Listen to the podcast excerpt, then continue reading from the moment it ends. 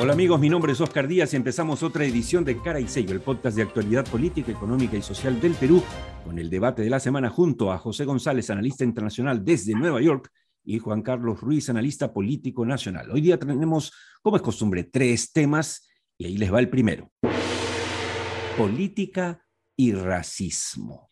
El fin de semana pasado todos quedamos estupefactos, ¿no es cierto?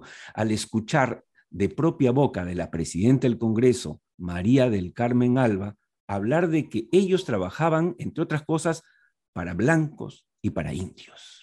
Dios mío, en momentos en que estos temas son tan delicados, ¿no es cierto?, en el mundo y hay tanta sensibilidad, aunque hubiese ella tenido, como seguramente tuvo, la mejor intención, no podría haber dicho semejante cosa, porque entonces crea divisionismo, separa donde no hay separación entre indios y blancos que, como bien dice, nos explicará Juan Carlos Ruiz, lo que los este, pueden haber etnias, pero no razas. Todos somos una raza, la raza de los seres humanos. Pero además en este momento, mezclar política con racismo es reiterar los errores del propio gobernante Pedro Castillo, que también, eh, igual que su premier, este, siempre están promoviendo el lenguaje de odio entre blancos, ¿no? entre ricos y pobres, entre limeños y provincianos, cuando es el momento en que tenemos que estar más juntos que nunca. ¿Qué tanto daño o estamos exagerando, Juan Carlos Ruiz, José González, sobre este tema,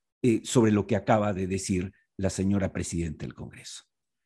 Ninguna exageración. El discurso moderno y político moderno y el discurso social eh, se basa y se sustenta en no marcar diferencias entre los seres humanos, entre los ciudadanos, entre los eh, pobladores de un mismo territorio que comparten una misma nacionalidad. Ningún, discurso moderno utiliza ya categorías obsoletas, ¿no es cierto?, que marquen o discriminen a un grupo de, eh, de, ciudadanos respecto a otros, y menos por diferencias étnicas, que como bien decías tú, eh, no genera ninguna eh, eh, diferenciación entre unos seres humanos y otros. Como bien tú decías, la raza humana es una sola y las diferencias étnicas no generan, digamos, que, unos sean superiores a otros o inferiores a otros. es una, una, gran falacia superada ya hace muchos años y hay décadas. Entonces, este, claro, a veces pues la matriz de este país, que es un país bastante atrasado, no solo en términos de educación, sino en términos de concepción de la convivencia, de la eh, unidad, de la identidad nacional, eh, claro, se expresa, yo creo y, espero, eh, espero que inconscientemente en la matriz, como tú dices, de un lado o de otro, y se expresa pues con este uso de categorías que por lo que he averiguado, en realidad lo que quiso decir la presidenta del Congreso, y voy a tratar de, traducir, es lo que quiso decir es, nosotros no queremos utilizar estas categorías porque en realidad queremos utilizarlas de la unidad, ¿no? Pero el fraseo inconsciente se escapa y, el inconsciente. una, una, una pregunta, pero e, ese inconsciente que se cuela, lo que, lo que Lacan llamaba los imaginarios, y no vamos a entrar en semiótica para no enredarnos, pero ese imaginario sí refleja ciertas tendencias dentro de la política peruana estamos en un proceso de transición, ¿verdad? Es decir, e, e, es, e, que, que, hay que resolverlo, hay que resolver ese nudo para dar el siguiente paso en el Perú. Y una pregunta, Oscar, tú que estás tan vinculado a los medios. Eso también se ha colado en este secuestro de los periodistas eh, del Canal 4 en, en, Cajamarca con las rondas o no. El llamado secuestro ¿Hay alguna relación o no? ¿Y, cómo se está tomando el tema en general? ¿Cómo, ¿Cómo, lo ves tú? ¿Cómo lo lees? Creo que hay una contradicción que desde fuera del Perú sí. Llama mucho la atención, pero no entendemos qué pasa. No, no, no terminamos de aterrizar el tema. Son dos preguntas, una tema, para Tema, tema delicado, ¿no? Tema delicado, ¿no, Juan Carlos? Que podemos tocar aquí en el podcast con mayor libertad que en un programa de televisión, ciertamente. Porque si no nos caería el mundo encima, ¿no? Yo lo digo con toda claridad los señores, los eh, colegas de Cuarto Poder han hecho un show. ¿Por qué? Y, cometen un grave error quienes llaman secuestro, algo que es una práctica habitual de las rondas campesinas y más de las rondas en Cajamarca. Todos los que hemos trabajado y trabajamos temas sociales, sabemos, nosotros los consultores, por ejemplo, que hemos trabajado en estas zonas, sabemos perfectamente que hay que tener mucho cuidado con las rondas, que hay que pedir permiso para ingresar a sus zonas. Eso es algo absolutamente reconocido. Y sabemos que permanentemente, y algunas veces aparecen reportajes en televisión, las rondas castigan con fuete, ¿no es cierto?, a latigazos a los adúlteros o adúlteras o a los ladrones, etcétera, cosa que está reconocido, como bien le dijo Mirta Vázquez en una entrevista a mi colega y amigo Jaime Chincha. O sea, allí también hay racismo, porque tratar de convertir eh, el procedimiento, los procedimientos que no son obviamente los citadinos, no son pues los de Londres, eh, y, tratar de caricaturizar o, digamos, em, eh, colocar en, la situación de secuestro algo que no es secuestro, obviamente también es una muestra de racismo o no, Juan Carlos Ruiz. Sin duda, y a mí lo que más me sorprende, Oscar, es que el año 90, cuando el, el, ingeniero Fujimori ganó las elecciones a Mario Vargas Llosa, el escenario se polarizó eh, y se hablaba pues del mundo de los cholitos y chinitos y blanquitos, ¿te acuerdas?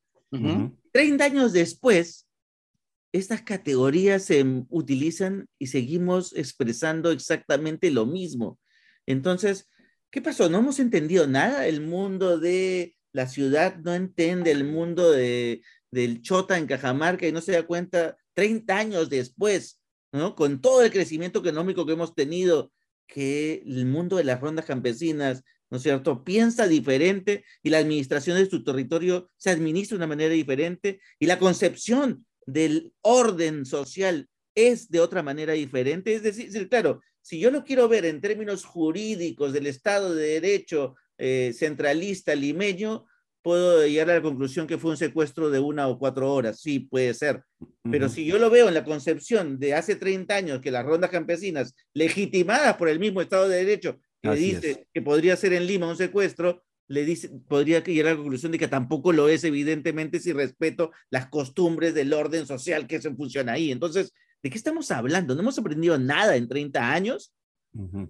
Parece, parece que no hemos aprendido nada. Y ahí vamos al segundo tema otra vez las bambas, porque hablando de esto también tiene relación lo que está pasando en las bambas. Como todos sabemos, eh, las organizaciones de Chalhuahuacho, que incluyen a 38 comunidades campesinas, eh, también representación de jóvenes, etcétera, han dado un ultimátum hasta el día de hoy, 11 de julio, al gobierno para que cumpla los acuerdos que se han tomado en la mesa de diálogo y que hizo que levantaran su medida de fuerza. Nadie sabe hasta ahora si el gobierno realmente ha tomado el toro por las astas, pero parece que no. Parece que podrían nuevamente paralizarse las bambas. Y esto, ¿qué repercusiones puede tener en momentos en que vivimos la paradoja del cobre, donde caen los precios, cae la producción y suben eh, o aumentan las inversiones? José González. Eh, básicamente lo que mencionabas ayer en el tema de lo que conversamos en el tema en, Tierra Adentro, eh, que, sigue sin haber un entendimiento, una comprensión total de la necesidad de, la explotación de recursos naturales en países como el Perú, la importancia que tienen para el país, la importancia que tienen para el mundo, la importancia que tienen para las economías verdes y, las dinámicas indispensables, necesarias entre todas las partes involucradas, sector público, sector privado, comunidades originarias, lo hemos conversado en el pasado, Oscar, eh, que deberíamos seguir el modelo eh, canadiense y no el de Zimbabue, donde las comunidades originarias son respetadas en toda su totalidad, lo que te decía Ore en el último segmento en el, en el, en el programa ayer. Y yo le hago una pregunta a Juan Carlos, que, conoce bien el tema. ¿Cómo ves tú esas dinámicas? Y a ti, Oscar, ¿podemos seguir viviendo con el tema de las Bahamas? Diez años tiene ese conflicto. ¿En qué momento? ¿Cómo lo solucionamos? Yo diría, yo diría, José, que claro, lo, que me parece obsoleto es que sigamos creyendo que el tema social y, sigue siendo un pequeño capítulo dentro del estudio de impacto ambiental, ¿no?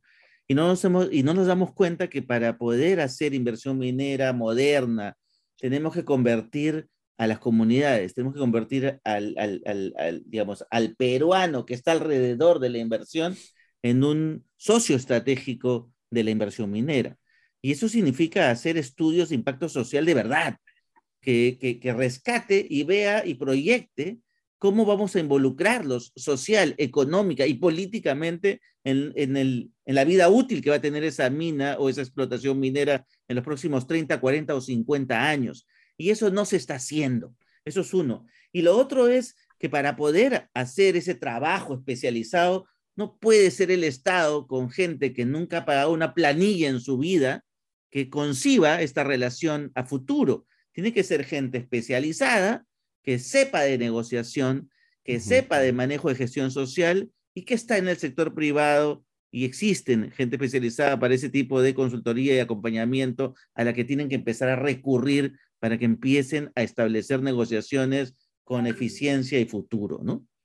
Totalmente de acuerdo. Además, es algo que repetimos hace años, ¿no? Yo no entiendo, no llego a entender todavía qué pasa en las cabezas de algunos empresarios, sobre todo en el sector minero, petróleo energético, lo digo claramente, donde eh, una paralización de una semana, según ellos mismos dicen, les cuestan 10 o 50 millones de dólares.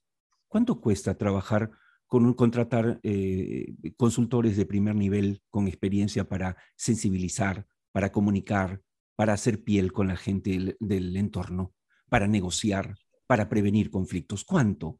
Ni el 10 ni el 5% de lo que les cuesta paralizar una mina.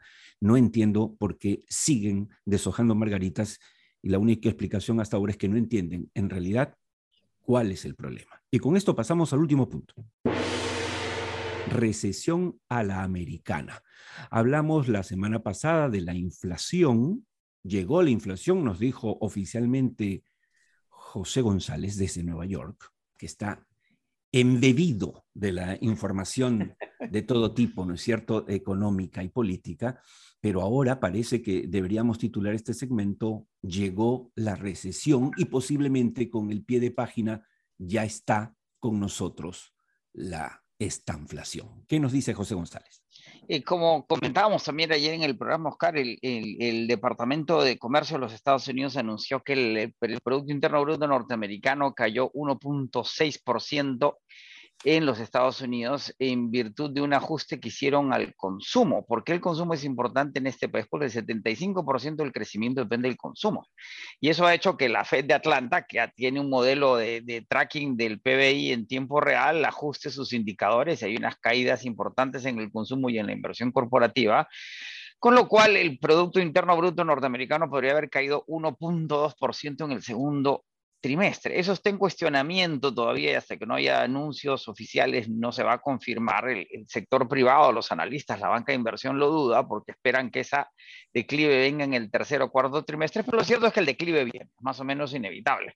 Eh, se reportaron 300 y pico mil empleos creados el mes pasado con un desempleo del 3.6%. Y eso no hace otra cosa que la Reserva Federal vuelva a subir las tasas de interés en 0.75 en su reunión de la última semana de este mes, lo cual precipitaría esa recesión. Estamos a puertas de una recesión norteamericana. Eh, esta semana se anuncia inflación, se está esperando que sea superior a la del mes pasado, que fue 8.6, podría ser 8.89%, cerca, cerca los dos dígitos. No habíamos visto esto en Estados Unidos en, en más de 20 años. Eh, ¿Y qué va a suceder si Estados Unidos entra en recesión eh, y en esta inflación? Eh, las proyecciones de crecimiento en China tienen que ser ajustadas. Si China crece menos del 5%, crece 3%, hay quien dice que puede crecer 1%. En, en, en la situación en Europa es cada vez más dramática por el gas eh, y el petróleo, eh, pasaste un video ayer sobre sí, la que, huelga, nos, que, nos, pasó Juan Carlos sobre la huelga de, de no sé Alemania. agricultores no son como los entendemos nosotros porque con esas maquinarias paradas en las autopistas y la ruralidad ya no existe como la concebimos, como la concebimos nosotros y están protestando ¿por qué? por el aumento en el diésel, el combustible y, la falta de fertilizantes como es de fertilizantes. Entonces podemos estar Lo cual advertiste tú aquí en Tierra Adentro hace varias semanas, antes que nadie tocara el tema. Podemos estar enfrentando y eso que va a hacer que el crecimiento en el Perú sea inferior, la inflación sea mayor, eh, lo que se resalta a nivel internacional que el Perú sigue siendo muy solvente, basta ver la fortaleza del sol comparada a otras monedas en América Latina que se están debilitando porque el dólar se fortalece por todas estas dinámicas de las tasas de interés y la recesión que viene, pero nos van a tocar eh, 18, 17 meses. Duros. Eh, y, grandes presiones sociales. Mira lo que acaba de pasar en Sri Lanka, también lo mencionaba Juan Carlos, este, las presiones son muy grandes, grandes manifestaciones en Panamá, en lo que estamos conversando. Los sindicatos están muy molestos con, con, con, con las condiciones actuales. Si no hay proactividad la situación va, va, a seguir siendo. Y hoy, hoy se anunciaba que Boric, el presidente chileno, eh, daba un mensaje a la nación para decir cómo van a enfrentar a la inflación. Solo ese es el tema. ¿Cómo Chile enfrentaría la inflación? Y, y, un dato último: el presidente de los Estados Unidos viaja a Israel esta semana, de regreso para en Arabia Saudita para ver si Arabia Saudita tiene petróleo para contribuir. Todo parece indicar, como dijo Macron en Bavaria, que no hay petróleo en Arabia Saudita, no hay petróleo en los Emiratos. Los únicos dos países donde hay petróleo disponible, Venezuela e Irán. La situación geopolítica no es necesariamente la más fácil. De acuerdo. Y la del estribo, para una respuesta muy puntual, a ver si nos tiene algún dato Juan Carlos Ruiz. ¿Sabes algo de la presidencia del Congreso? ¿Esa pelea en qué está? Hasta el día de ayer, el nombre de la vicepresidenta eh, Lady Camones era el, más voceado y ya casi seguro. Pero el día de ayer, en la tarde, habría salido con fuerza nuevamente el nombre de Gladys Echaíz, con el respaldo de más o menos cincuenta y tantos votos del bloque opositor. Con lo cual estarían poniendo en jaque nuevamente a Alianza por el Progreso y tratando de obligar a Acuña a que no sea ni Camones ni Salguana que son las piezas. Y su hermano Acuña, Exactamente, o su hermano Acuña, los que él quiere imponer para la eh, mesa directiva. De hecho, una de las piezas que iba para eh, Acción Popular, que era este, eh, un, digamos, fue, fue cuestionado ayer por también haber plagiado su tesis de, universitaria ayer en, un programa. El ex Lustrabotas. El ex Lustrabotas, exactamente, y con lo cual se bajaron, le bajaron la llanta justamente a APP. con todo. También. Y, este, y entonces, claro, el escenario está en ese, se, ha vuelto a poner caliente y Achaís vuelve a sonar con fuerza, es cierto. con un buen bloque opositor Así la respalda. Así es. Y Echaíz es, al final, aunque es invitada, es de APP, o sea que se cumpliría el pacto acordado. Lo que pasa, para que nos entiendan los amigos que nos eh, acompañan dentro y fuera del Perú en el podcast, eh, César Acuña prefiere, este, obviamente, alguien de su entera confianza y de su partido que él pueda de alguna manera manejar. Gladys Echaíz es una independiente y todos sabemos qué puede pasar. Jura como presidenta y le dice, gracias, disculpa, yo soy la presidenta y soy invitada y ya no estoy en tu partido y se acabó el problema y perdió la presidencia. Es lo que más teme César Acuña, que además tiene otros problemas más grandes todavía al frente, como por ejemplo que eh, los Estados Unidos no le haya querido renovar nada menos que su visa. Señores, esto ha sido todo por hoy. Gracias a José González y Juan Carlos Ruiz por sus opiniones siempre bien informadas. Oscar Díaz también les dice gracias por acompañarnos en Cara y Sello, el podcast de actualidad política, económica y social del Perú desde hace dos años. Recuerden que nos encontramos en cualquier momento donde estén, en YouTube, Spotify o iTunes, salvo mejor opinión.